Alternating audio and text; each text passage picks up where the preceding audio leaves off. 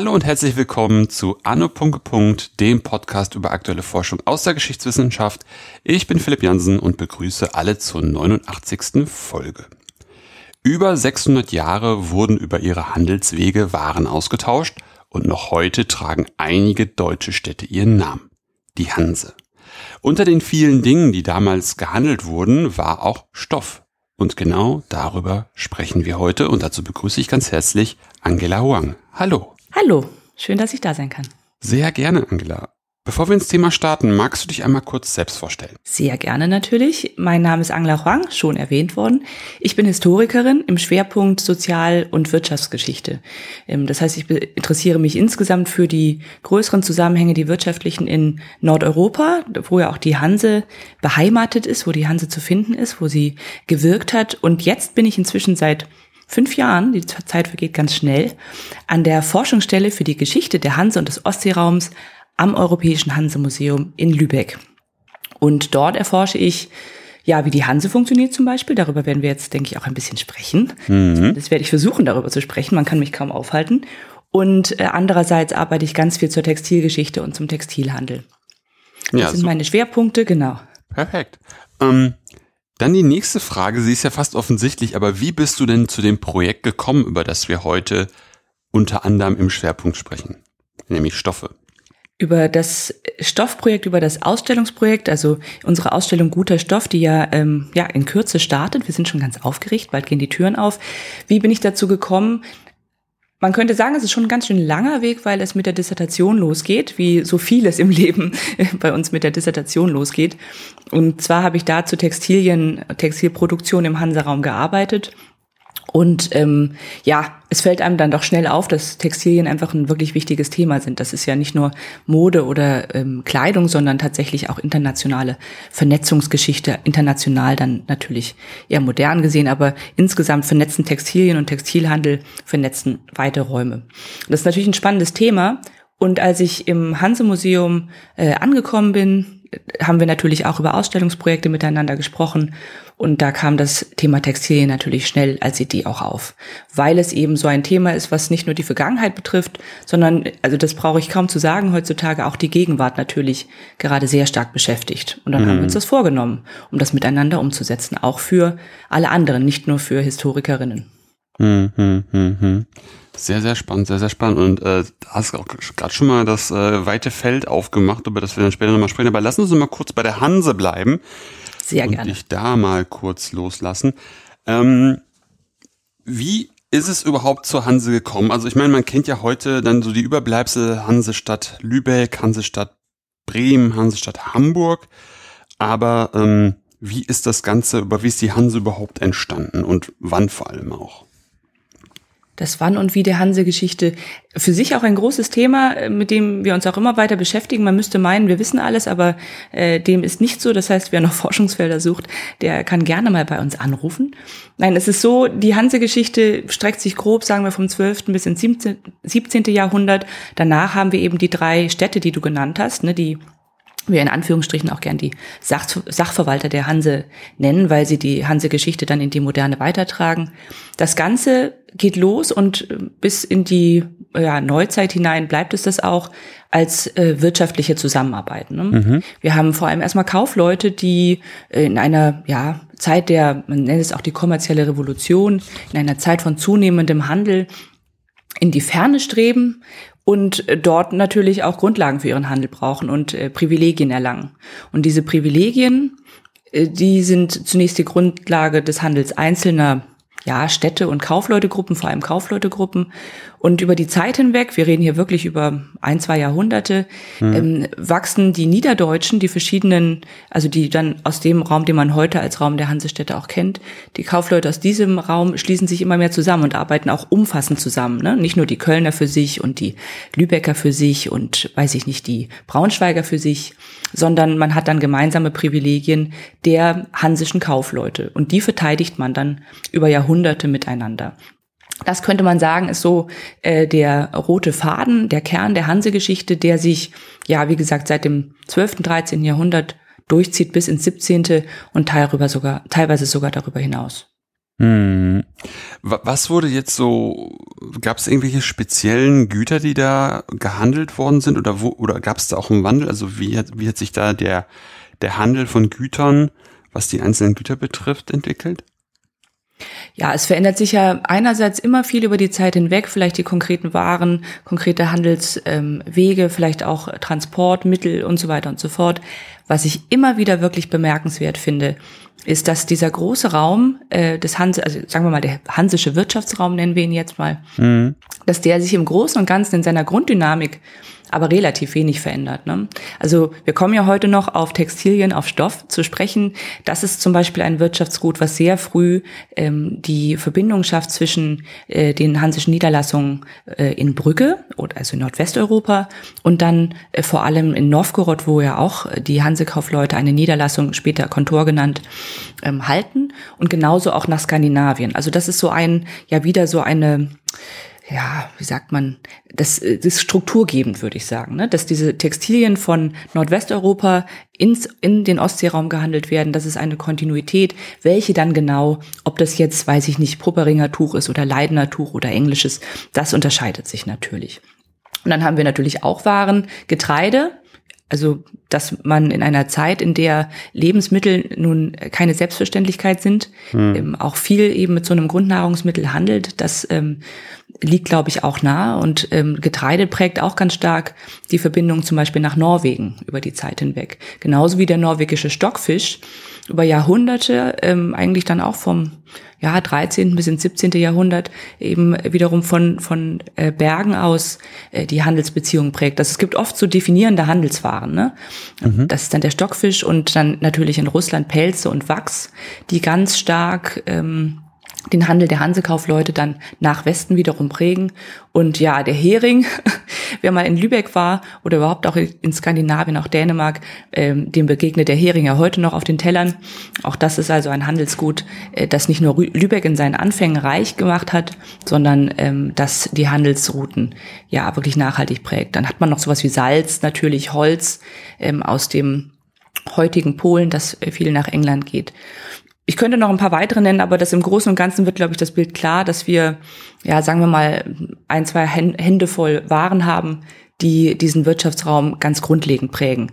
Ne? Die Beziehungen zwischen den einzelnen Regionen und ähm, Territorien ganz hm. grundlegend prägen. Hm, hm, hm, ja, spannend. Ich hätte gedacht, das wäre das tatsächlich, äh, dass es hat, tatsächlich nicht ähm, handelsweggebende äh, äh, Güter geben würde, sondern dass das irgendwie doch nur deutlich diverser ist. Aber wir reden natürlich von einer ganz anderen Zeit, ne, wo man sich dann noch mutmaßlich viel deutlicher auf einzelne Güter spezialisiert hat. Ne? Ja, und andererseits haben wir natürlich unter dieser oberen Schicht der, sagen wir mal, strukturgebenden Güter ja auch ganz viele andere. Ne? Da kann alles Mögliche mit bei sein. Metallwaren gibt es ja auch mhm. viel, ähm, verschiedene auch vielleicht günstigere Stoffwaren, äh, Bücher, solche Sachen können natürlich auch gehandelt werden. Die treten uns einfach nicht so stark entgegen, also mit, jetzt auch Metalle insgesamt. Also ich kann das nur empfehlen wen es interessiert. Es gibt ja tatsächlich zum Beispiel auf der Seite des Hansischen Geschichtsvereins die Londoner Zollakten. Da sieht man dann mal die Warenvielfalt auch äh, natürlich im Glossar gut abgebildet und auch in anderen äh, Pfundzollakten der Zeit. Das ist doch schon Wahnsinn, was da, ähm, was da wirklich über weite Strecken schon gehandelt wurde. Hm, guter Hinweis, das könnten wir dann mal, äh, das, das, da könntest du mir dann vielleicht auch nochmal, das würde ich auch nochmal raussuchen, dass dann die Zuhörerinnen das dann auch gleich mal finden, wenn sie das mhm. interessiert. Ähm, wenn es da vor allem, wenn es das sowieso online gibt, dann ist das ja recht einfach, das kurz zu verlinken. Dann können die Menschen das auch finden.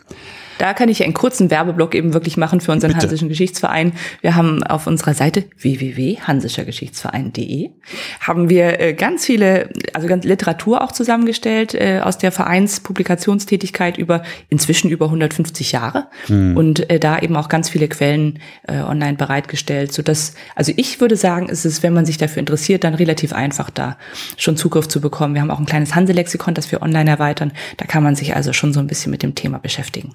Ja, das ist schon mal sehr gut. Schon ein kleiner Vorausgriff für die Literaturempfehlung, dass mhm. äh, alle Menschen, die das interessiert, auch schon auf der Webseite da fündig werden. Thema Stoff, wenn du jetzt meinst, dass wir jetzt erstmal äh, die Hanse in den grundlegenden Punkten schon mal skizziert haben, Stoff. Wie, was, wo? Du hattest es gerade schon angedeutet, aber lass uns da gerne mal tiefer einsteigen. Ja, das ähm, Wie, was, wo Stoff ähm, wo fange ich an? Ein großes Thema, tatsächlich auch eben, wie schon gesagt, eines der, eine der grundlegenden Handelswaren für die Handelsbeziehungen äh, auch der Hansekaufleute und dann später auch der Hansestädte. Das hatte ich ja noch nicht gesagt, dass ab dem 14. Jahrhundert die Hansestädte stärker wirtschaftspolitisch eingreifen. Und das ist ja auch das, was wir heute mit der Hanse viel verbinden. Daher kommt auch ein bisschen der EU-Vergleich, den äh, viele vielleicht schon gehört haben, mit dem wir in der Hanse-Forschung immer nur so halb glücklich sind. Ähm, und äh, die grundsätzlich ist es so, dass in ganz Europa einfach viel mit Stoff gehandelt wird. Das ganz banal grundlegend formuliert und wir haben in der Zeit, um dies ja bei mir in der Forschung geht und auch in der unserer Ausstellung Guter Stoff geht, das ist so vor allem das 14., 16. Jahrhundert, das ist eine Zeit, in der Stoff ähm, ja erstmals ist ja immer gefährlich zu sagen als Historikerin, aber schon in besonderer Weise zu einem Massenhandelsgut wird, ne? dass äh, mhm. neue soziale Schichten einbezogen werden. Ich sag mal, du und ich hätten uns dann vielleicht auch ähm, gehandelte Stoffwaren schon leisten können, nicht wahr? Mhm. Ähm, das ist also eine Zeit, in der einfach wirtschaftlich wirklich viel passiert und sich entwickelt am Anfang ähm, ja, am Anfang. Im 12. Jahrhundert ist es sehr stark Flandern, das für den europäischen Handel produziert. Ne, mhm. Also wirklich auch europäisch. Ganz spannend, im 14. Jahrhundert werden, wurden tatsächlich auch flandrische Tuchsiegel ähm, an der Wolga gefunden, mitten in Russland. Das muss man sich mal vorstellen, dass in ja. der Zeit so ein Ballenstoff von Brügge aus, sagen wir mal, ähm, über See, aber dann ja auch notwendigerweise auch mit über Land, bis an die Wolga kommt. Das ist verrückt. Ich empfehle allen, die zuhören, parallel dann einfach mal äh, Google Maps aufzumachen und die Strecke sich mal an, äh, an, äh, anzeigen zu lassen. Bolga mhm. ist es, glaube ich, gewesen, wo sie es gefunden haben. Das ist also schon ein unglaubliches Unterfangen in der Zeit und äh, flandrische Werden wirklich in großem Umfang europaweit verteilt. Später, also im 14. Jahrhundert, ähm, als sich eben der Konsum, wie ich angesprochen habe, stark ausweitet, ähm, in der Zeit kommt dann gerade Holland auch dazu. Also das ist ja quasi nebendran, aber entwickelt sich erst später als textilproduzierende Region. Mhm. Auch eher so mittel- bis hochwertige Tuche überwiegend. Und England. Ne? Und für diese Region wird das tatsächlich auch bis ins 17. Jahrhundert für ihre Wirtschaft prägend sein. Ne, Leiden, wer da mal vielleicht war, die große Tuchhalle ist ja heute ein, äh, ein Kunstmuseum, war aber für Jahrhunderte der Ort, an dem Textilien geprüft, zertifiziert und dann auch in den Handel gebracht wurden. Ne, und England, ja, England hat im Endeffekt dann in der Vormoderne selber Textilien produziert aus der einheimischen Wolle und ähm, dann natürlich auch in den folgenden Jahrhunderten diese Tradition der Textilherstellung auch fortgesetzt, ne? mit den großen dann eher Baumwollverarbeitungsanlagen und so weiter und so fort. Das ist allerdings dann natürlich in der Moderne im Industriezeitalter.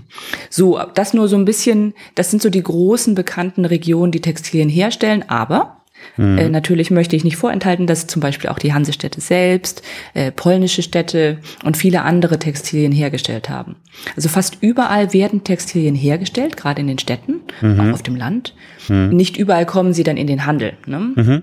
Also Bodensee ist auch sehr stark dann für die Leinwand und später die Barchent-Produktion. Barchent ist eine Mischung aus Leinen ähm, und äh, Baumwolle. Also da meint man immer, Baumwolle sei auch etwas, was erst in der Moderne in unsere Kleidung kommt, aber ähm, auch das gibt es seit dem 14. Jahrhundert, dass Baumwolle in Europa für Textilien verarbeitet wird.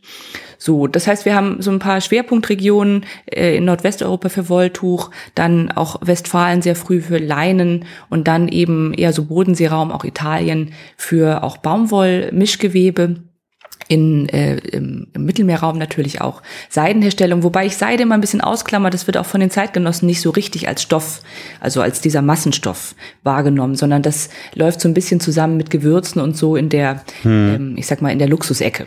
Mhm. Ähm, wenig überraschend eigentlich, ne? Ja, ja, ja. So. Ähm, Genau, das ist also so ein bisschen vielleicht das, was sich so bewegt. Und über die Zeit hinweg würde ich sagen, ist die große Veränderung wirklich, dass ja die Menge an Produziertem zunimmt, die Warenvielfalt auch zunimmt. Und dann natürlich äh, damit einhergehend, und da kommt man so ein bisschen wieder ins Hanse-Thema, ähm, muss man sich natürlich damit auseinandersetzen, was ist Qualität, wie gewährleistet man das überhaupt im massenhaften Handel, ja. ne, all solche äh, Fragen die ja, wenn man in geringem Umfang handelt, einfach nicht diese Brisanz haben. Ne? So. Genau, das, das hört, das sagte ich nämlich gerade auch, als du dann anfingst, dann aufzuzählen, wer denn da alles Stoff produziert und es am Ende des Tages da auch ähm, auf dem Dorf das hergestellt wird, aber natürlich mit einer Einschränkung dann nicht in den, in den größeren oder weiteren Handel ähm, mit hineinkommt. Aber das ist natürlich dann schon eine Frage, wie, wie man das dann irgendwie, ja, systematisiert, dass da diese Qualitäten dann auch entsprechend in Novgorod oder sonst wo ankommen. Wie hat ja. man das denn, denn dann gemacht? Weil ich meine, ich habe das hat dann ja auch so einen so, so einen Namen, ne? Leidener Tuch oder sonstiges, mhm. sonstiges Tuch, das, das, das muss dann ja schon einer gewissen Qualität entsprechen. Ja, genau. Das ähm, ist finde ich auch ein ganz spannendes Thema. Wir versuchen in der Ausstellung auch ähm, so eine bisschen zu beschreiben, wie so eine mittelalterliche Lieferkette funktioniert. Mhm. Ähm, aber das ist also da natürlich nur in der gebotenen Kürze möglich. Für sich ein ganz spannendes Thema, wie unterschiedlich das auch sein kann, wie für so einen großen äh, und breit angelegten, sagen wir mal, Vertrieb produziert wird wir haben natürlich zum einen, ähm, das kennen die meisten, haben es schon mal gehört, die Gildeproduktion, ne? dass man in einer Stadt, sagen wir mal in Göttingen, eben die Webergilde hat und die produzieren dann Wolltuche. Ja. Und diese Wolltuche werden dann auch von Webermeistern, meistens vielleicht auch von städtischen Beamten geprüft. Ähm, dann haben wir aber auch äh, das Verlagssystem. Äh, da hat dann man einen Verleger, der ähm, bestimmte Weber dann auch mit Wolle und ähm, vielleicht auch mit anderen Dingen, die sie brauchen, äh, beliefert, ihnen das zur Verfügung stellt und sie produzieren dann quasi in Auftragsarbeit. Ne? Also sehr kurz gegriffen jetzt, es gibt da große Bücher zu, da kommen wir vielleicht auch bei den Literaturempfehlungen nochmal zu. Mhm. Mm, und auf jeden Fall hat man dann das Verlagssystem und man hat auch das ja, sogenannte Kaufsystem, das das Begriff selber sagt einem jetzt nicht so viel, aber das ist das, was man auch in Leiden teilweise hat, dass ähm, Weber in der Stadt, aber auch auf dem Land äh, Tuche herstellen können und die dann äh, in die Stadt bringen zur Zertifikation. Mhm. Ja. In jedem Fall folgen diese Tuche ganz festen Vorgaben, also Statuten, städtische Gesetzgebung, ähm, auch Weberordnungen, die ähm, schreiben natürlich, also meist die Maße auf jeden Fall fest. Das soll dann 33 Ellen lang sein und zwei, drei Viertel Ellen breit. Wenn es gewebt wird, dann wird es ja noch gewalkt vielleicht. Dann ist es danach nur noch so und so lang. Das steht da teilweise wirklich sehr detailliert drin. Und ähm, dann ähm, äh, hat man auch oft Vorgaben zur verwendeten Wolle. Ne? Mhm. Englische Wolle ist super gut. dass äh, die wirklich, die, die hochwertigen Wolltuche sind alle aus englischer Wolle hergestellt, bis dann irgendwann Merino dazukommt im 15. Jahrhundert, weil englische Wolle einfach wirklich teuer ist. Im auch, 15. Ne? Jahrhundert schon. Wow. Ja, im Laufe des 15. Also da war die Merino-Wolle, glaube ich, von der Qualität her noch nicht ganz so hoch. Das hat sich langsam entwickelt, aber im Laufe des 15. Jahrhunderts ähm, entwickelt sich das. Ne? Mhm. Und dann hat man aber auch noch andere Rohstoffe, also weiß nicht, spanische, schottische Wolle, ähm, viel auch jetzt Lüneburger Heidwolle zum Beispiel wird auch verarbeitet von den Hansestädten selbst. So, ne? Da greift man auch zurück auf ähm, lokal regionale Rohstoffe. Mhm. Und das ist jeweils festgesetzt, weil das macht natürlich was mit dem Produkt, weil, ähm, sagen wir mal, eine gröbere Wolle macht auch ein gröberes Garn und das beeinflusst die Stoffdichte zum Beispiel, ähm, auch die Feinheit des Gewebes, ne, mhm. ne, die Dicke, mhm. all solche Dinge. So, das wird also alles in Statuten festgelegt und die Weber arbeiten danach. Dann am Ende, also während des Prozesses, aber mindestens am Ende wird das Ganze dann ähm, oft einmal mindestens besehen. Es gibt auch diese groß angelegten städtischen Warenkontrollen werden auch als Schau bezeichnet, weil es eben besehen, also gezeigt, also das ist einfach eine Schau ne, mhm, von mhm. Stoffen. Und dann werden ähm, Tuchsiegel angebracht, spätestens dann die eben das Leidnertuch auch als solches ausweisen zum Beispiel, weil ein kleines Bleisiegel an, äh, an die, die Seite gemacht wird und auf diesem kleinen Bleisiegel ist dann das Stadtwappen drauf. Da gibt es teilweise auch für verschiedene Tuchsorten aus einer Stadt verschiedene, ähm, verschiedene Siegel, ne? ein großes, äh, ein kleineres oder so, ne? dass man das ein bisschen differenzieren kann, weil eine Stadt stellt teilweise auch mehrere Produkte her für den, mhm. ja auch für den Handel. Ne? Und diese Tuchsiegel, also die liebe ich auch, die, die werden viel gefunden in Reval, also jetzt heute Tallinn, der Hansestadt, äh, hat man jetzt vor in den letzten Jahren gegraben und mehrere hundert aus dem Boden geholt. Die geben uns natürlich nochmal ganz anderen Aufschluss neben den Schriftquellen darüber, was von wo nach wo ging, ja. ne? ja. weil die am Großhandelsgut dran sind.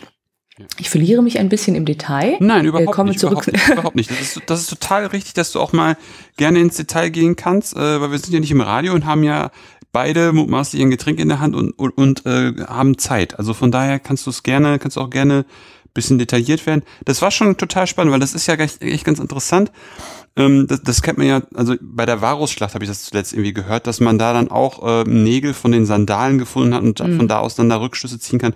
Und ich meine, diese, diese Siegel von den Stoffen sind ja auch interessant, um einfach zu wissen oder einfach mal so zu sehen, von was für Mengen man da irgendwie spricht, die da, die dann im baltischen ja. Raum angekommen sind und dadurch, dass da ja auch drauf steht, woher diese Stoffe kommen, durch das Siegel, äh, sieht man ja auch, was da für Stoffe genau angekommen sind. Das ist ja, ja total interessant.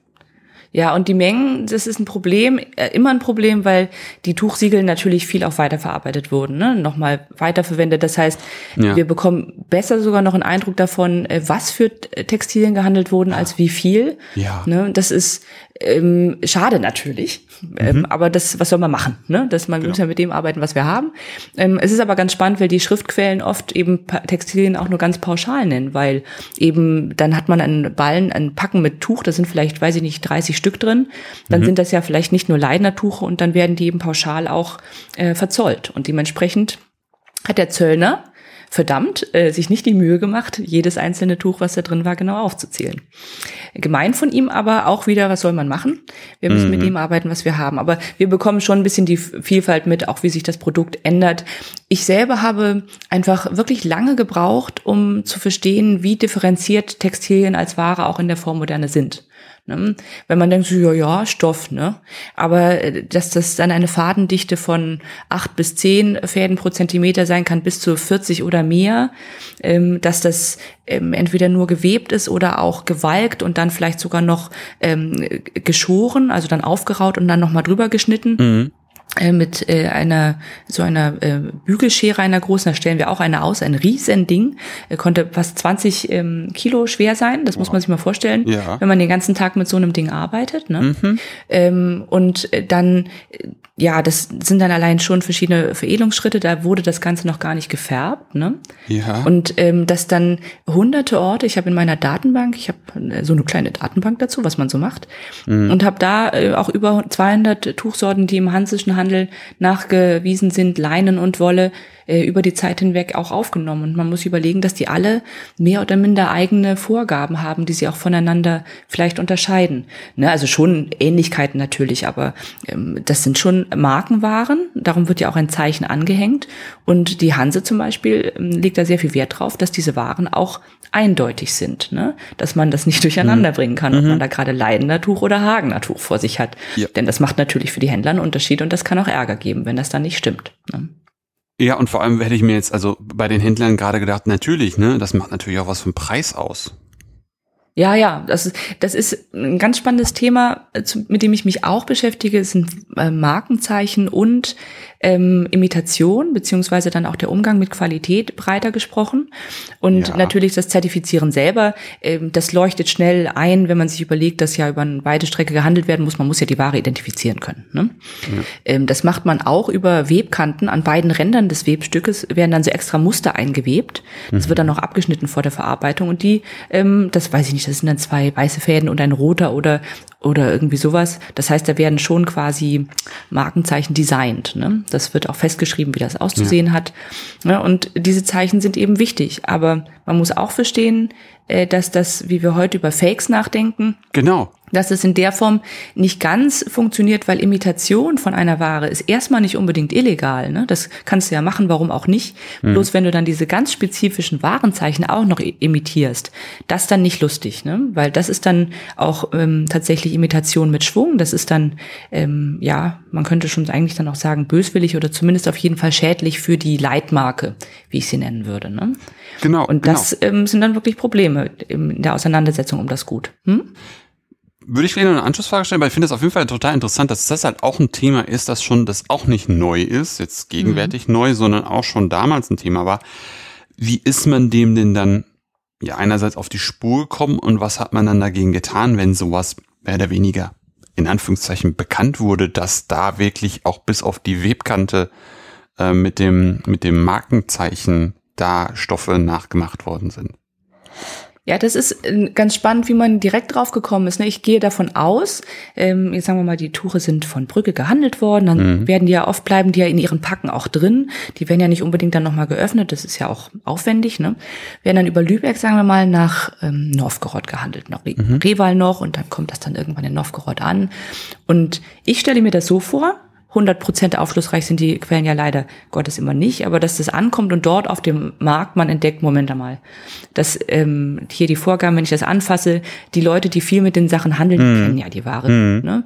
Und die stellen dann fest, ähm, das ist ja gar kein leidender Tuch oder, also es gibt dann auch, das ist ein breites Spektrum, ne? von das Tuch ist ja ähnlich gewebt bis zu die Warenzeichen werden imitiert, mhm. bis zu richtig dreiste Fälle, wo man ähm, das letzte Stück ein gutes Tuch angenäht hat und in der Mitte ist ein schlechteres Ach. oder so. Okay. Ja, ja, also äh, das ist, glaube ich, auch eine Konstante über die Zeit hinweg, dass äh, es auch immer Leute mit genug krimineller Energie gibt, um das zu versuchen. Aber im Großen und Ganzen geht es darum, entweder, dass die Produzenten die Qualität nicht aufrechterhalten oder aber, worüber wir jetzt gerade sprechen, eben ähm, da so ein bisschen äh, ja versucht wird über Imitation und ähm, über ja in Ähnlichkeiten eben den Markt auch für sich mitzugewinnen. Und das ähm, werden wahrscheinlich auch die Kontorsvorstände und auf jeden Fall die Kaufleute in der Niederlassung ähm, ja miteinander gesichtet haben, ne? dass man dann sieht, Moment mal, wir, vielleicht haben sie auch Stichproben gemacht, könnte ich mir auch gut vorstellen. Und dann werden normalerweise Proben ähm, zurückgeschickt, auch an den Hansetag in dem Fall gerne, ne? also mhm. an die Versammlung der Hansestädte die ja zwischen dem 14. und dem 17. Jahrhundert ja, haben sich die Hansestädte so um die 170 Mal auch in größerer Runde getroffen. Ähm, nicht jedes Jahr und äh, dann teilweise auch nochmal in anderen Zusammensetzungen. Aber im Großen und Ganzen gibt es also einen Adressaten erstmal ähm, für die, solche Probleme. Ne? Dann schickt man, wie gesagt, vielleicht eine Stoffprobe mit, beschreibt auf jeden Fall das Problem. Oft sagen die Briefe dann auch sowas wie, weil in letzter Vergangenheit merklich viele Probleme bla bla waren.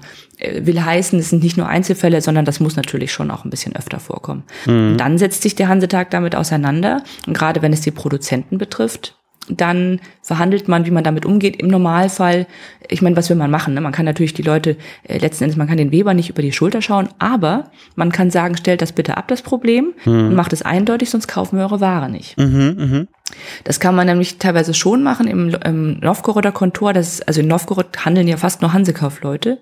Das heißt, dass die Hanse auch die Möglichkeit hat, dort zu sagen, gut, Hagener Tuch lassen wir halt grundsätzlich nicht mehr zum Kontur zu. Ne? Ja. Und äh, damit hat man natürlich schon ein starkes Druckmittel. Oder im Fall von Pupperinge, das ist eine Stadt äh, in Flandern, äh, da haben die Hansekaufleute ein exklusives Abnahmerecht für die Produktion der ganzen Stadt, muss man sich auch überlegen. Wow. Ne? Das ist okay. ja, schon so ein bisschen, ich meine, gut, das sind natürlich nicht Städte wie heute, aber es ist schon ist schon eine Hausnummer. Ne?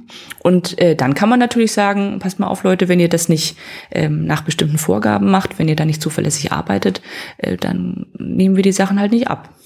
Ne? Und damit hat man schon ein Druckmittel natürlich über diese Wirtschaftskraft, über diese, ähm, über den Absatz auch Einfluss zu nehmen auf die Produzenten und da zu schauen, dass die Produktion eingehalten wird. Aber in der Praxis ist es wirklich spannend zu sehen, dass man ja gar nicht so viele Möglichkeiten hat. Irgendjemand muss das herausfinden natürlich, dann müssen Stoffproben zurückgeschickt werden, dann muss man erstmal auch feststellen, äh, ob das böswillig ist oder nicht und ähm, dann sind die Möglichkeiten normalerweise nur, erstmal noch einen, ähm, einen bösen Brief zu schreiben an die Stadt, die das produziert und erstmal zu sagen, wir haben ja festgestellt, es gibt Probleme, bitte kümmert euch darum, dass das nicht passiert. Und dann kann man das eigentlich wirklich nur noch eskalieren lassen, indem man sagt, ja gut, dann, wie gesagt, nehmen wir es nicht mehr ab.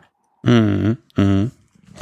Ich finde, das, das war schon mal ein ganz, ganz, ganz guter Überblick, um einfach mal nochmal eine Idee zu kriegen, was da jetzt überhaupt alles, alles passiert ist eben auch hier Hinblick kriminelle Energie, dass da wirklich dann teilweise sehr interessante Sachen gemacht worden sind mit irgendwelchen Stoffen in der Mitte noch annähen, die dann unterschiedliche mhm. Qualität haben. Und wie du ja sagst, die Leute, die das dann kontrollieren, haben ja tagtäglich diese, diese Stoffe in der Hand. Natürlich kriegen die dann mit, wenn sie bis zur Mitte vordringen, ähm, dass da, dass da andere Stoffe dann eingearbeitet worden sind. Was wären denn noch so andere Aspekte im Stoffhandel, ähm, die wir jetzt noch nicht beleuchtet haben? Auch einige noch. Hm, also ein Punkt, den ich ganz spannend und mhm. wichtig finde, ganz andere Baustelle ist, ähm, dass Stoffe auch sehr stark, äh, gerade in der Hanse-Geschichte dann natürlich ein politisches Gut sind. Ne? Mhm, das, das heißt, ja, man muss sich überlegen, ich hatte ja am Anfang auch gesagt, Flandern, England, ne? das sind äh, Regionen, Territorien, ähm, deren Wirtschaft quasi exklusiv auf diesem Export von Textilien aufbaut. Ne? Ja. Und dementsprechend ähm, ist das nicht lustig, wenn da, wenn es da Probleme gibt. Und ähm, das ist für England zum Beispiel. England ist ja jetzt auch nicht direkt die, die friedlichste Nation. Die, äh, das bringt auch immer die, die Notwendigkeit mit sich, natürlich auch Konflikte zu finanzieren. Und man finanziert sehr stark natürlich über Abgaben und Steuern. So. Und diese Abgaben und Steuern werden in England zum Beispiel überwiegend auf den Export von Wolle und von Wolltuch erhoben. Ne? Und ähm, da merkt man dann, dass das auch nochmal die Beziehungen zwischen ja den Kaufleuten, in meinem Fall den Hansekaufleuten und den entsprechenden Territorien, aber auch zwischen den verschiedenen europäischen Regionen mit identifiziert. Mhm. Ich bin in einem Textilnetzwerk, Euroweb. Ähm, das ist gerade ein europäisches Forschungsnetzwerk, ganz spannend, viele tolle Kolleginnen und Kollegen dabei. Das geht um Textilien von mehrere tausend vor Christus bis quasi vorgestern. Ähm, und das Motto wollte ich nur sagen, das ist Europe through Textiles. Ne? Mhm. Die europäische Textilgeschichte, äh, die europäische Geschichte mal durch Textilien mhm. auch zu sehen. Ja. Und ich halte das für eine sehr gute Idee, weil ähm, nicht nur ist es sehr prägend für uns, ne, der Umgang mit Stoff ähm, in unserem Miteinander, sondern eben auch politisch gesehen. Ne? Also, weiß ich nicht, Flandern, äh, Protektionismus prägt seine Beziehungen zu England nachhaltig. Englische Kaufleute frequentieren dann deswegen stärker die holländischen Märkte. Ne? Äh, die Hansekaufleute ähm, haben Konflikte mit England und in diesen Konflikten ähm, äh, spielt englisches Tuch natürlich eine Rolle. Was wird denn als erstes äh, bei Sanktionen gemacht? Dann mhm. sagt man, okay, wir handeln halt nicht mehr mit englischem Tuch. Blockade auf den Handel mit englischem Tuch. Ne? Und dann kommt das nicht mehr in den Ostseeraum. Das führt auch zum Beispiel in der Hanse-Geschichte zum Bruch äh, in den 1470er Jahren mit den Kölner Kaufleuten, weil die sagen, nee, geht nicht. Wir können das nicht, ähm, also das ist natürlich komplexer, ne? Ich vereinfache ist klar, das aber was sagen die, was klar. geht nicht? Weswegen geht was nicht? Äh, die man muss sich das so vorstellen, dass die ähm, Kaufleute, sagen wir vor allem Lübeck, die Ostseekaufleute, sage ich mal, die handeln sehr stark mit flanderischem Tuch, auch teilweise mit englischem, mit holländischem, aber sehr stark mit flanderischem Tuch bis nach Novgorod.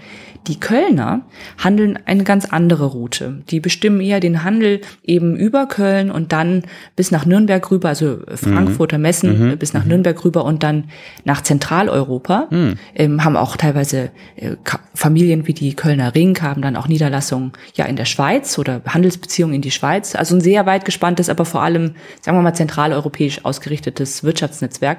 Und die handeln ganz stark mit England und mit englischem Tuch. Und wenn jetzt die Hanse als ähm, Ganzes, die Hansestädte miteinander sagen, okay, Blockade auf englisches Tuch, ne? Ja. Wer weiß, wie lange das dauert. Am Ende waren es dann so vier Jahre, das ist schon eine Zeit, ne? Mhm. Ähm, und die Kölner Kaufleute können und wollen auf den Handel mit englischem Tuch aber auch nicht verzichten und sondern sich dann auch aus aus der hansischen Gemeinschaft, ne? Sodass also gerade der Handel mit Tuch dann auch zu einem innerhansischen Bruch führt, muss man sagen.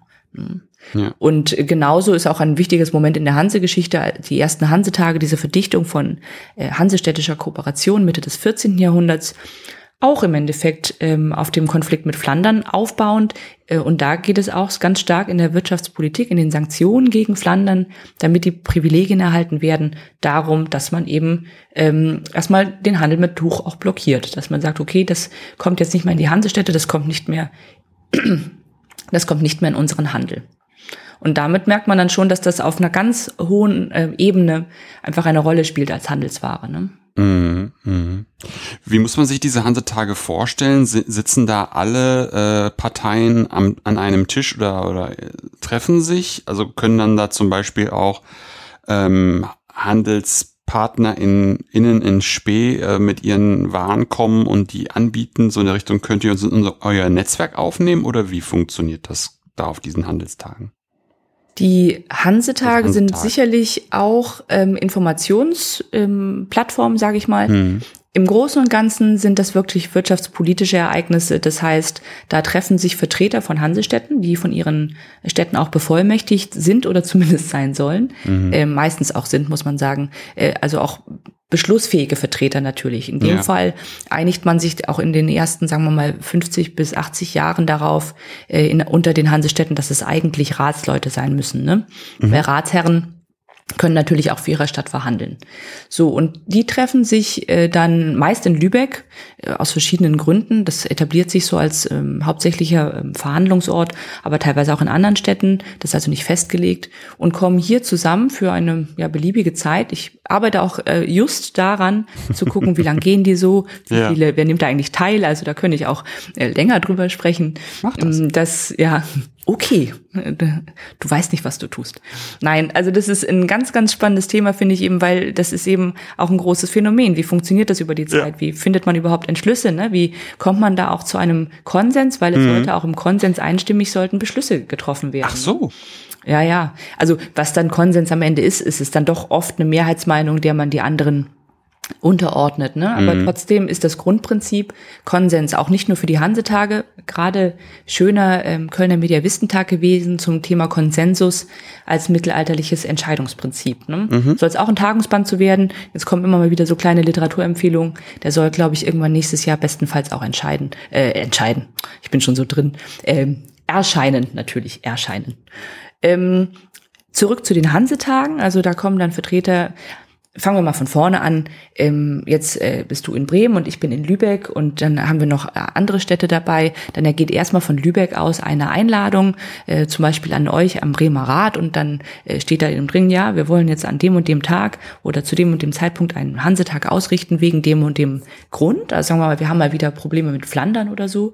Und dann kommt auch damit zusammen eine Liste an Tagesordnungspunkten, mhm. weil man muss sich ja darauf vorbereiten. Ne? Ja. Man muss dann auch im Rat eine Position Position finden, weil man auch ein sehr ähm, eng zugeschnittenes Mandat mitgenommen hat.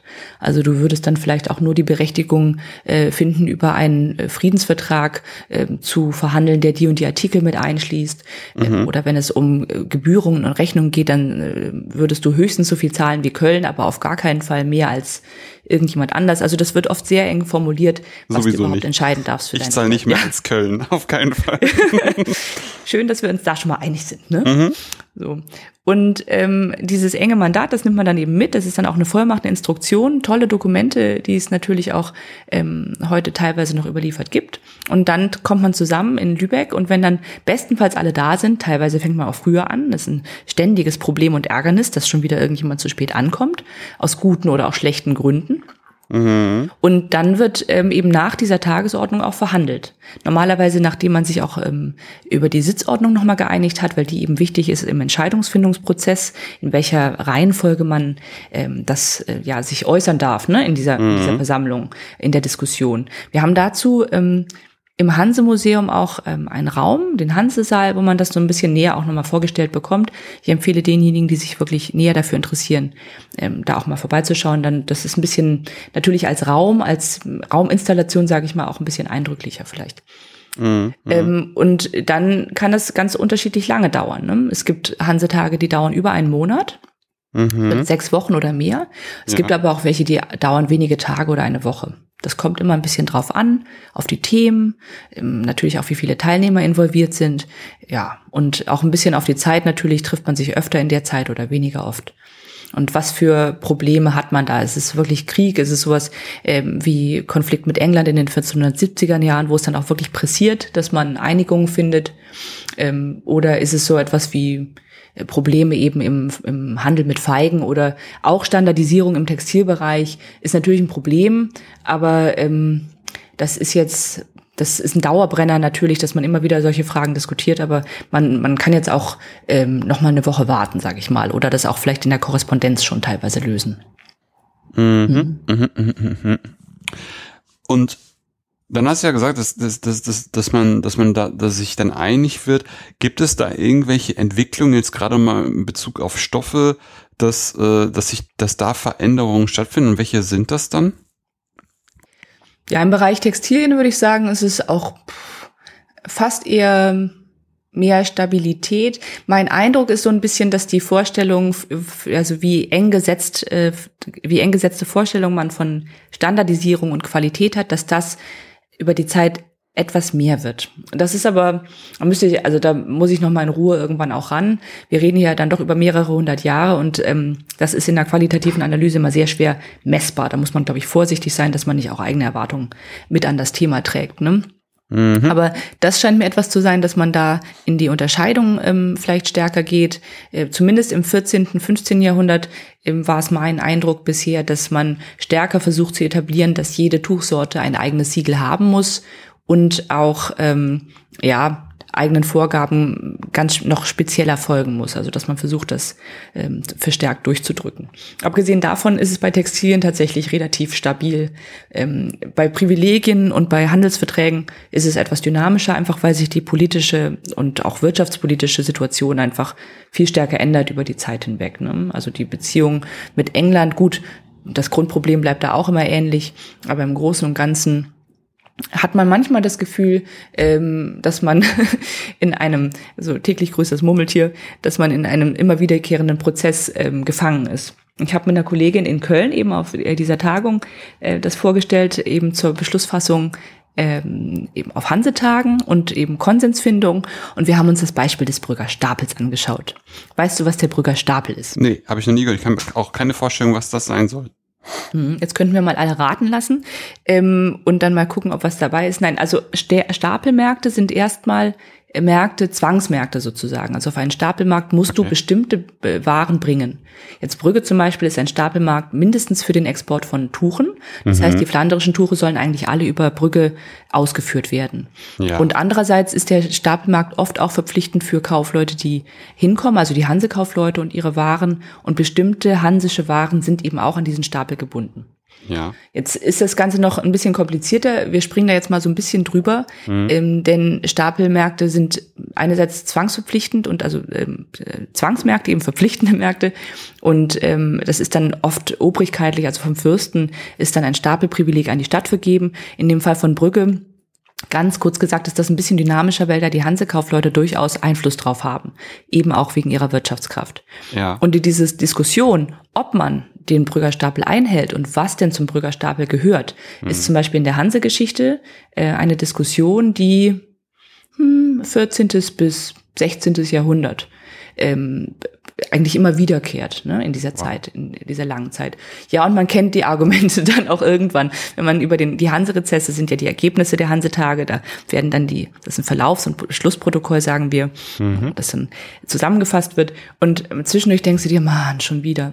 Ja. Wenn du da dann drüber liest und irgendwie alle 10, 20 Jahre auch ähnliche Argumente, eine ähnliche Dynamik, ne? Und äh, da das, also da stellt man sich vor, dass den Zeitgenossen dabei ähm, auch teilweise so langweilig bei war wie einem selbst auch, wenn man das dann zum x Mal hört, auch immer mit den gleichen. Die Kölner äh, heben dann nochmal die Hand, sagen, ja, aber wir wollten schon nochmal sagen, dass wir natürlich davon ausgenommen sind.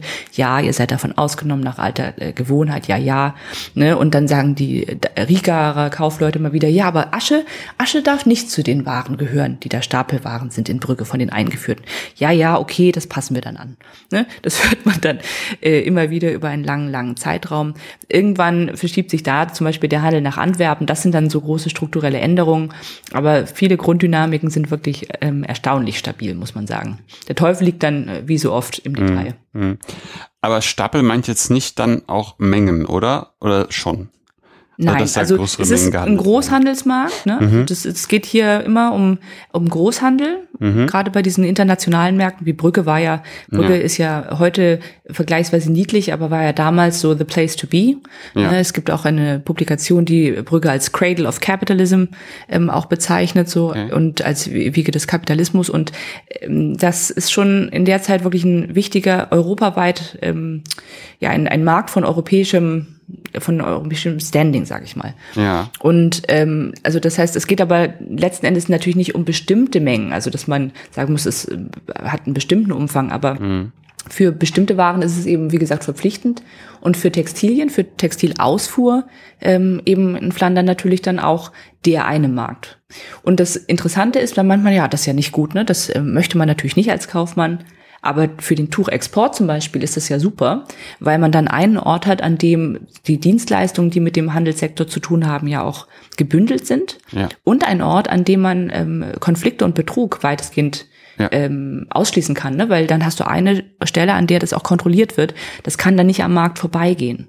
Und das ist schon auch eine Funktion, die an so Stapelmärkten ähm, ja durchaus positiv gesehen wird, soweit wir das aus den Quellen herauslesen können, gerade für so Exportprodukte, weil man damit eben äh, die Einzelnen, die versuchen vielleicht bestimmte Dinge zu umgehen, mhm. ähm, denen mehr Ra weniger Raum gibt für irgendwelche Shenanigans. Ne?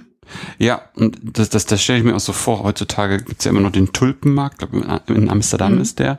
Und da ist das ja auch ähnlich the place to be, wenn man halt äh, Tulpen haben will. Und so war dann halt Brügge damals äh, the place to be für unter anderem die Stoffe. Ne? Das, dann, das ist schon eigentlich schon verständlich und eingängig. Ja, Okay, und da hat man dann dadurch dann auch äh, Qualitätssicherung natürlich betrieben, wie du jetzt schon ein paar Mal gesagt hast. Das ist natürlich auch irgendwie klar, ne? dass man dann da auch, hat man dann da auch ein entsprechendes Siegel dann von dem Stapelmarkt äh, an den Stoffen oder, oder wie, wie wird, wie wurde das dann nachgehalten, dass das über den Stapelmarkt in Brücke gegangen ist? Ein extra Siegel hat man da nicht nochmal. Das, die Siegel, die am Stoff sind, sind normalerweise die des ähm, Produktionsorts beziehungsweise des Ortes, mhm. ähm, dessen Namen sie tragen. Das ist ja immer, das kann ja auch im Umland produziert worden sein. Ähm, das der Handel über Brügge, dadurch, dass das ähm, auch alternativlos war, ähm, war das einfach vollkommen klar, dass alles über Brügge ähm, gehandelt und gekauft werden muss. Da hat man tatsächlich dann aber dann nochmal einen, einen Tuchmarkt auch, auf dem die Waren angeboten werden. Das heißt, auch da ist es eigentlich zentralisiert. Ne? Aber ich weiß auch nicht genau, wie man es komplett vermieden hat, dass es ähm, äh, da Umgehungen gab. Ich mhm. zwischendurch sollte auch mal für, das habe ich in den Hanse-Rezessen, ich weiß gar nicht, da muss ich jetzt nochmal nachschauen, wann. Ähm, werden tatsächlich zwischendurch auch quasi so Belege ausgestellt, dass man das in Brügge gekauft hat. Zumindest wird das in den Hanse-Rezessen formuliert, dass man dann auch ähm, eben, glaube ich, auch um Probleme in der Qualität von flandrischem Tuch zu verhindern, soll man mhm. dann so einen Wisch haben, den man in Brügge bekommen hat, dafür, dass man das da gekauft hat. Ich könnte mir vorstellen, dass das halt ganz umfänglich äh, nicht praktizierbar ist. Mm, man muss mm. sich ja vorstellen, was da für ein Schriftverkehr dran hängt. Mm. Das muss ja irgendjemand auch alles ausfertigen, ne? Ja, ja, ja. So. Ähm, das ist also, da ist man wieder, Verwaltungsgeschichte ist ja dann auch gleich mit der Wirtschaftsgeschichte ist quasi ihr auf den Fersen immer. Ja. Äh, denn ähm, ich meine, ich würde, ich fände es großartig, wenn wir diese Belege noch hätten, ne? Aber ja. ich habe bisher noch keinen gesehen. Mhm. Wie, also um jetzt nochmal sozusagen, um nochmal Hanse und Stoffe auch nochmal jetzt zum Ende der Hanse zusammenzubinden, wie sieht dann einfach die Spätgeschichte der Hanse aus? Ähm, weil die, es sind ja eigentlich nur die, die, die, die, der Name Hanse jetzt so die Überbleibsel und oftmals muss dann da lange na drüber nachgedacht werden von dem einen oder der anderen, was denn jetzt genau die Hanse ist. Aber wie geht es dann mit der Hanse, ja, weiter beziehungsweise zu Ende? Ja, auch ein ähm, Thema, mit dem wir uns in der Hanse-Geschichte tatsächlich noch stärker beschäftigen müssen. Das äh, kann ich auch gleich mal vorweg sagen, weil man sich oft damit zufrieden gegeben hat, dass das 14. und 15. Jahrhundert, da war es schön sozusagen und danach ging das alles bergab. Ähm, mangelnde Solidarität unter den Städten, was auch immer das genau sein soll. Ähm, und natürlich auch Rahmenbedingungen, die sich verändern. Also großes Stichwort ist dann äh, Staatenbildung ähm, und das Unterdrücken von städtischer Autonomie. Das ist natürlich für einen Städtezusammenschluss schwierig, wenn die Städte sich nicht mehr zusammenschließen dürfen ne, oder können, weil sie nicht mehr autonom, weil sie sie überhaupt nicht mehr in der Lage sind, ähm, miteinander dann auch diese Politik zu betreiben, die sie vorher betrieben haben. Mhm. Das finde ich ist ein ganz wichtiges Moment, äh, dass sich ähm, ab dem ja, 16. Jahrhundert zunehmend auch einschleicht, teilweise vorher, aber das sind ja immer es ist das Spannende auch an der Hanse-Geschichte, dass das sind alles so ganz breite Prozesse, sowohl das Entstehen als auch das Auflösen. Ne? Das ist nicht, dass irgendjemand, dass dann, weiß ich nicht, der Kaiser kam und sagte, so, wir machen den Laden dicht. Nein, nein, dass ähm, einige Städte treten dann zurück, andere werden politisch anders eingebunden. Braunschweig ist jetzt ein relativ ähm, klarer Fall. Die Stadt wurde ähm, 1671 von ihrem Herzog erobert und der hat dann auch Schluss gemacht mit jeder Eigenständigkeit. Ne? Aber für viele Städte hat sich vielleicht auch der wirtschaftliche Schwerpunkt ähm, ähm, verschoben und eben äh, vor allem die politische Einbindung. Und das ist dann ein Prozess, der ähm, in besonderer Weise, würde ich sagen, dann auch nochmal befördert wird durch den Dreißigjährigen Krieg. Es mm. ist ja jetzt nicht so, als hätte man nichts, also als wäre sonst nichts los gewesen in der Zeit. Ne? Nee, nee, nee, 16. bis 17. Jahrhundert. Und äh, das war natürlich für viele Städte auch wirklich finanziell schwierig. Man muss sich vorstellen, was Verteidigungsausgaben so kosten. Das ist uns, glaube ich, ja auch ähm, aktuell teilweise mhm. im Ohr. Ähm, und das ähm, hat viele Städte dann auch wirklich finanziell ähm, sehr, sehr, sehr in Mitleidenschaft gezogen. Zusammen eben mit vielleicht einem politischen Bedeutungs- oder Machtverlust ja. Ähm, ist das natürlich schon etwas, was, wie gesagt, eigenständige Politik ähm, langfristig auch wirklich stört. Und die Hansetage, über die wir ja gesprochen haben, mhm. die konnten in dieser Zeit in der Form auch nicht stattfinden. Tatsächlich sind es Lübeck, Bremen und Hamburg, die schon seit dem 16. Jahrhundert, dem späten, äh, stärker kooperiert haben, die dann in dieser Zeit das so ein bisschen für die anderen Städte mit übernehmen, die die hansische Politik so ein bisschen weiter am Laufen halten, weil man hat ja trotzdem noch Privilegien, man hat ja trotzdem auch noch Themen. Ne? Mhm. Aber das ja, ne, 30-jähriger Krieg, wie gesagt, äh, zwischen 1400, äh, nee, 1400, 1628 und äh, 1669. Das ist dann der letzte Hansetag, von dem wir wissen. Ja, es ist, aber auch, ich glaube, da kommen auch keine Überraschungen mehr. Ähm, in, das sind 40 Jahre, in denen keine Hansetage stattfinden. Ne? Ui, weil es einfach nicht möglich ist. Ja, klar. Man muss sich mal vorstellen, das ist ein längerer Zeit, also wenn man jetzt sich die EU-Geschichte anschaut, ne, mhm. zum Beispiel, äh, das ist eine lange Zeit. Wenn man sich vorstellt, für 40 Jahre äh, hätte man keine Möglichkeit, dann so intensive gemeinsame Politik zu betreiben. Sicherlich gibt es noch Korrespondenzen, das muss man sich, glaube ich, im Detail alles noch anschauen, wie die Städte in Kontakt bleiben. Mhm. Aber dieses, diese institutionalisierte gemeinsame Wirtschaftspolitik, ähm, die, das ist einfach eine, eine, eine schwere Störung äh, der Zusammenarbeit. Und davon erholen sich die Städte dann auch nicht. Und wie gesagt, ich weiß gar nicht, ob sie sich zu dieser Zeit sowohl finanziell als auch politisch noch hätten davon erholen können. Das heißt aber, Überblende Thema Textilhandel, nicht, mhm. dass der Textilhandel natürlich en, ähm, endet. Mhm. Das, ähm, wenn man auf den Textilhandel schaut, natürlich ändern sich Voraussetzungen dafür, ob nun Privilegien, wobei die ja teilweise auch äh, diesen letzten Hansetag noch überdauern und noch ähm, theoretisch weiter aktiv sind. Ne? Auch äh, der die Niederlassung in England, ich glaube, das Grundstück wird im 19. Jahrhundert verkauft. Also man, das, das ist ganz schwierig, dann wirklich ein Ende zu setzen, weil äh, das ist ja trotzdem eine Rechtssituation, die bestehen bleibt äh, von, von hansischer Seite. Egal, äh, Textilien, äh, das, äh, der Textilhandel bleibt einfach, ähm, der, der funktioniert natürlich weiter. Und es wäre eine interessante Frage, sich das mal näher anzuschauen, wie stark ähm, diese Veränderungen im 17. Jahrhundert den einzelnen Kaufmann wirklich stören. Mhm, mh. Ne? Den Hamburger zum Beispiel, der mit englischem Tuch handelt.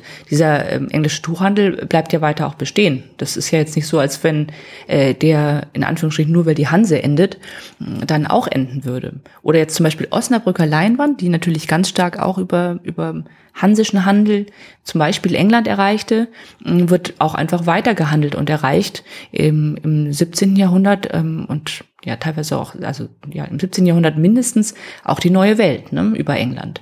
Und das sind, das fühlt sich jetzt nicht großartig gestört von der Entwicklung der, des hansestädtischen Zusammenschlusses und äh, der hansestädtischen Wirtschaftspolitik. Ne? Ist, ja, das ist, das ist interessant. Dass, ich hätte jetzt im kurz, kurzen Moment auch gedacht, als du das gesagt hast, dass natürlich dann äh, über den 30-jährigen Krieg dann mal die Nationalgrenzen ähm, ausgespielt werden und da dann dieses, dieses ja doch weit verzweigte und eher nicht so ganz politische, also irgendwie schon im politischen Gemengelage, wie soll man sagen, im politischen Gemengelage beeinflusst wird, aber im eigentlich so sozusagen so im Bypass läuft. Hätte ich jetzt gedacht, dass das doch größere Auswirkungen hat, aber ähm, auf der anderen Seite natürlich nicht. Das ist echt interessant. Also, dass das doch weiterläuft, obwohl es da Kriege gibt, das finde ich schon nicht bemerkenswert.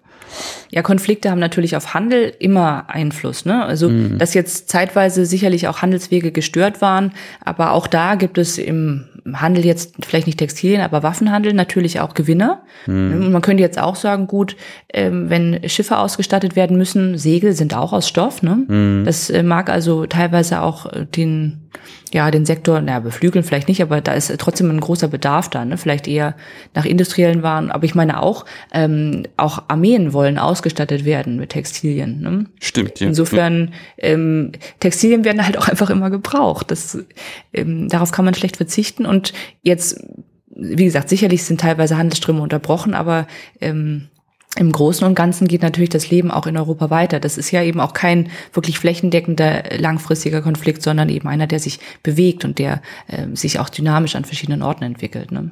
Mm, mm, mm.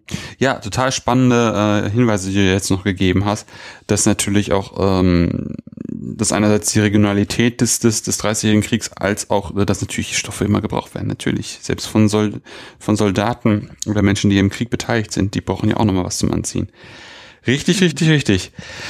Ähm, was könnten wir denn der Zuhörerinnenschaft empfehlen, wenn Sie sich nochmal tiefer in dieses Thema Textilien und Hanse einlesen wollen? Wir hatten am Anfang schon mal über Hanse gesprochen, aber was könnten wir jetzt nochmal für den Bereich Textilien und oder auch Hanse noch weiterempfehlen? Ja, ich arbeite auch mal kurz das Thema Hanse ab, weil es, glaube ich, einfach ähm, jetzt schneller geht. Das eine ist natürlich, ähm, hätte ich schon erwähnt, dass man bei uns auf der Homepage vom Hansischen Geschichtsverein noch einmal www.hansischengeschichtsverein.de sowohl äh, das Hanse Lexikon findet, äh, das jetzt allerdings noch nicht vollständig ist, sondern auch ständig erweitert wird, als auch Hinweise wirklich auf viele, ähm, dann aber eher Fachpublikationen. Ne? Mhm. Es gibt auch verschiedene, also wenn man googelt die Hanse, dann findet man schon das ein oder andere Handbuch, sage ich mal. Ähm, mein Vorgänger im Amte, Rolf Hamekiso, äh, der hat ja ein kleines in der Beckschen Reihe herausgegeben. Es gibt von Stefan Selzer auch ähm, eines in der äh, von der WBG, der Wissenschaftlichen Buchgesellschaft. Die sind alle ganz gut lesbar. Ähm, natürlich kann ich auch empfehlen, wirklich mal ins Museum zu kommen, weil wir natürlich dann noch mal anders einführen ins Thema, eben auch für ein breites Publikum, für Familien genauso wie für IndividualbesucherInnen. Ähm, ja, also ich glaube, das ist ja der Anspruch des äh, Europäischen Hansemuseums auch, dass da für jeden wirklich auch etwas dabei ist.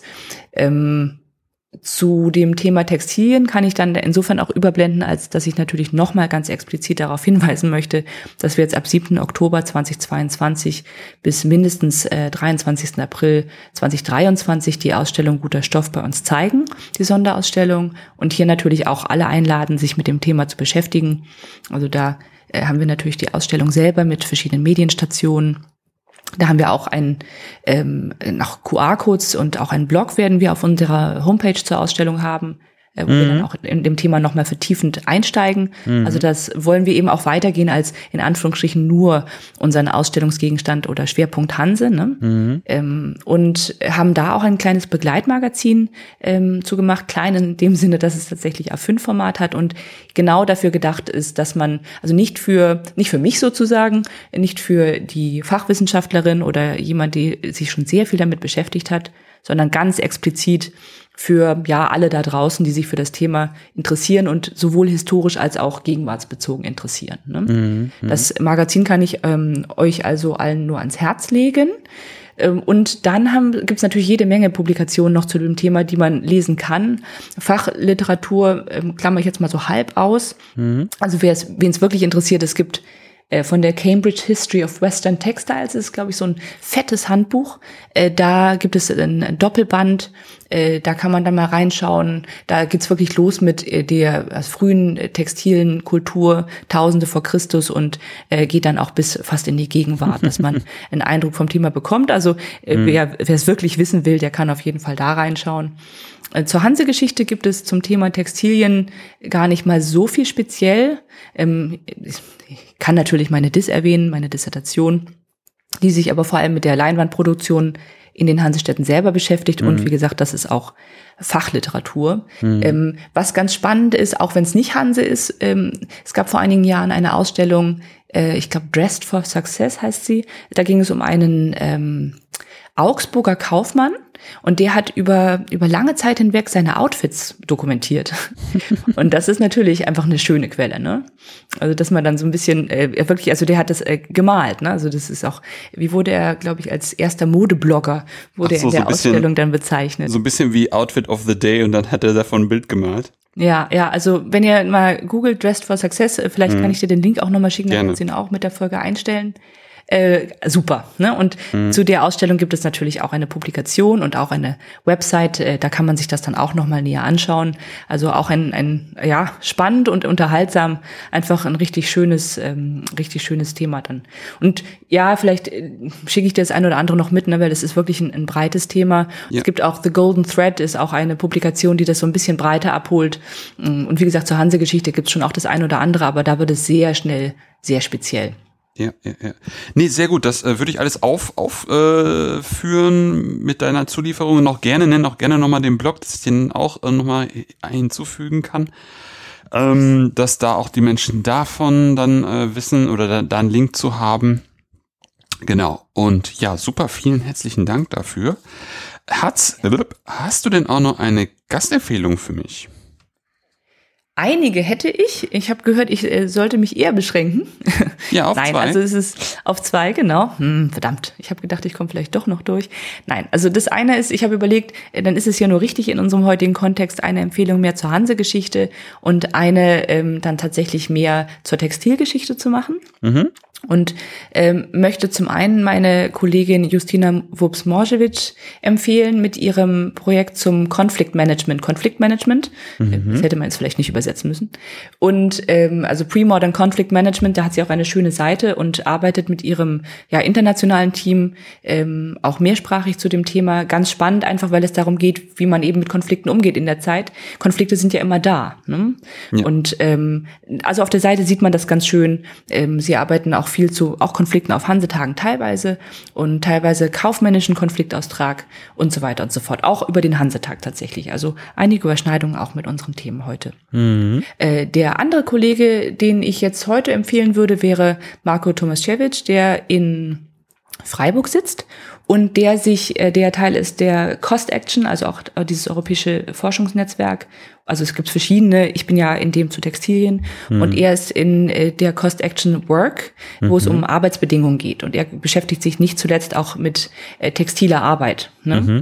Und also wohl aber in diesem ganzen Umfeld ähm, Arbeitsgeschichte. Und das ist natürlich für uns auch ein spannendes Thema heute, grundsätzlich, weil es eben auch natürlich Arbeitsbedingungen uns ja sehr stark prägen.